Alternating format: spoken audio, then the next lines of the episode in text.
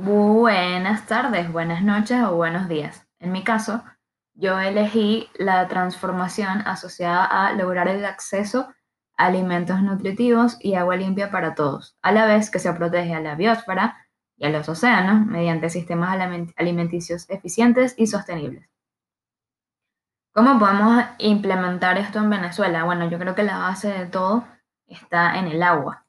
¿No? Eh, estamos viviendo una situación en la que se dificulta muchísimo obtener agua.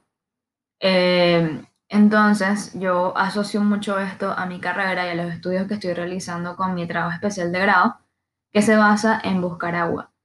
Eh, creo que en Venezuela necesitamos hacer muchos más estudios a nivel de ingeniería, a nivel geofísico, a nivel geológico, para poder encontrar más acuíferos y de esta manera poder brindar más agua a nuestra población.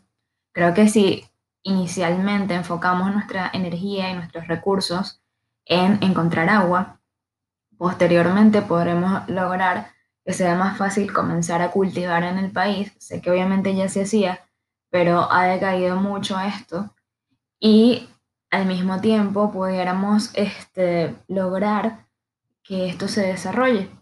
Por tanto, pienso que la base de todo es el agua y la manera en la que lo obtenemos. Si invertimos en campañas de ingeniería, de geofísica y de estas ciencias que nos puedan ayudar a encontrar más fuentes de agua, en poco tiempo vamos a lograr tener una población mucho más saludable, con mejor, eh, fuentes, mejores fuentes acuíferas y por, lo, y por lo tanto con mejores estándares de nutrición y de alimentación.